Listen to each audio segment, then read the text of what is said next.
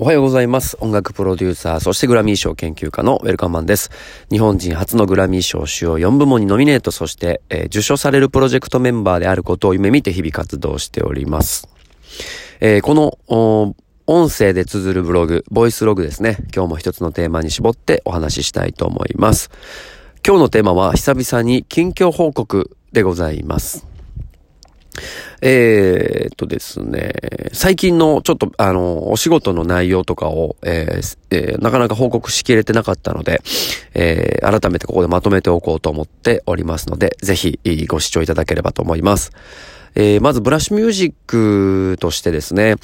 えー、っと、3月の、えー、3シートですね、えー、ヘイブン11022で、えー、収録ライブ、えー、そして生配信をやることが決定しております。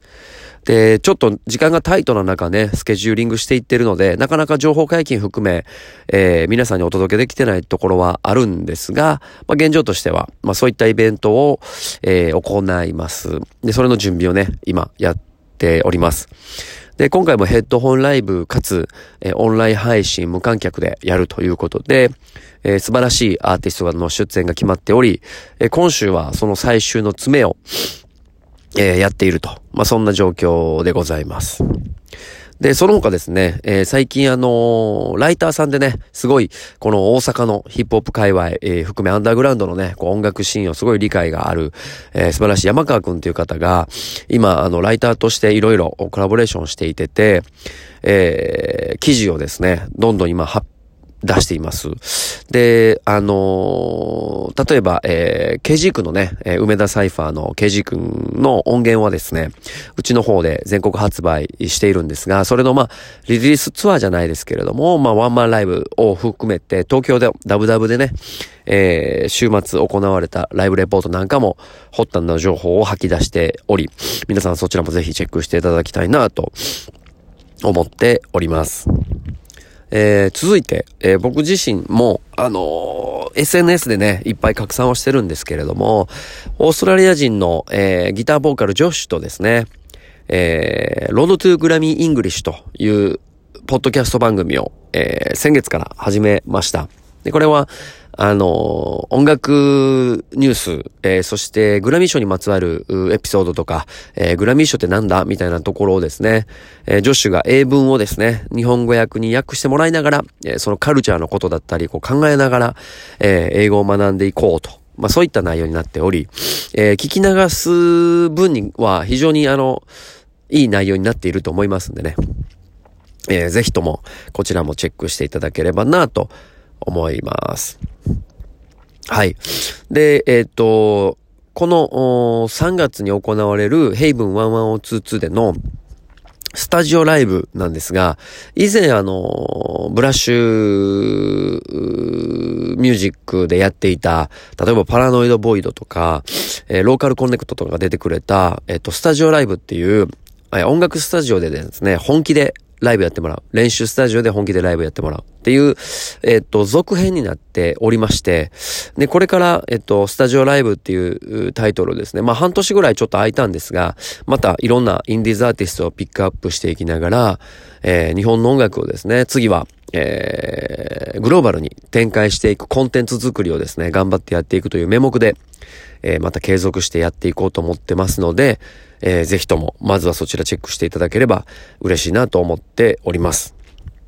えー、さらにですね、まあ、3月の末にもですね、大きなニュースを控えておりまして、えー、その他にもですね、まあ、グローバル展開していく第一歩目となるニュースも、えー、控えております。はい。まあそういったところで、えー、足元は、えー、固めていきながら、一つずつしっかり、えー、着実には進んでいるので、えブラッシュミュージックの LINE、LINE のオフィシャルアカウントですね、登録、友達登録していただきつつ、え Facebook や Twitter とかインスタでですね、追いかけてもらえれば、すごく嬉しいです。え結構、あの、地道なね、活動が多いんです。例えば、えー、アーティストの売り上げの管理をどうするんだとか、えー、ホームページでこういう風に見せようとか、あの、かなり細かい、えー、作業が日々あってですね、そっちに、あの、手はとらわれてるので、なかなか表向きの大きい情報っていうのはポツポツしか出てないと思うんですが、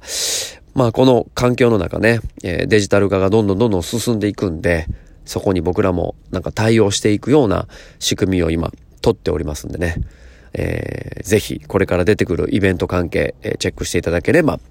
嬉しいですし、えー、これからそのデジマと言われるね、デジタルマーケットのところでの、まあ、僕たちがやれることっていうのを分かりやすく皆さんに提案していこうと思ってますので、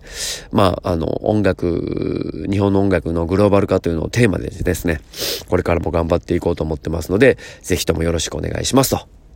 今日はもう完全な告知でございました。はい。まだまだネタはあるんですが、その辺も、えー、随時、定期的にね、このラジオトークで、今こんなんやってるよっていうことを言っていこうと思ってますので、チェックしていただければと思います。そう。で、最後ですね、もう一個だけ思い出した。えっと、今、 Road to なんちゃらとかって言うと僕がですね、アーティスト紹介したり、えー、英語の勉強したり、あとは、えっ、と、 Road to Grammy History って言ってね、ちょっとあの歴史を振り返ってみて、あの紹介したりしたブログとか、ちょっとロードトゥーなんちゃらみたいなのを打ってですね、いろんな、えー、コンテンツを今作っているんですけれども、一つだけまだできていないのがあって、で、それは去年からずっと準備してるんですけれども、どうしてもあの、僕自身が、えー、なんていうかな、感覚取り戻したりだとか、あと、動線引っ張るっていうところを考えても、ちょうどコロナの時前ぐらいに思いついてたアイデアをですね、コツコツ実は、コツコツちょっとずつ進めていて、で、これを、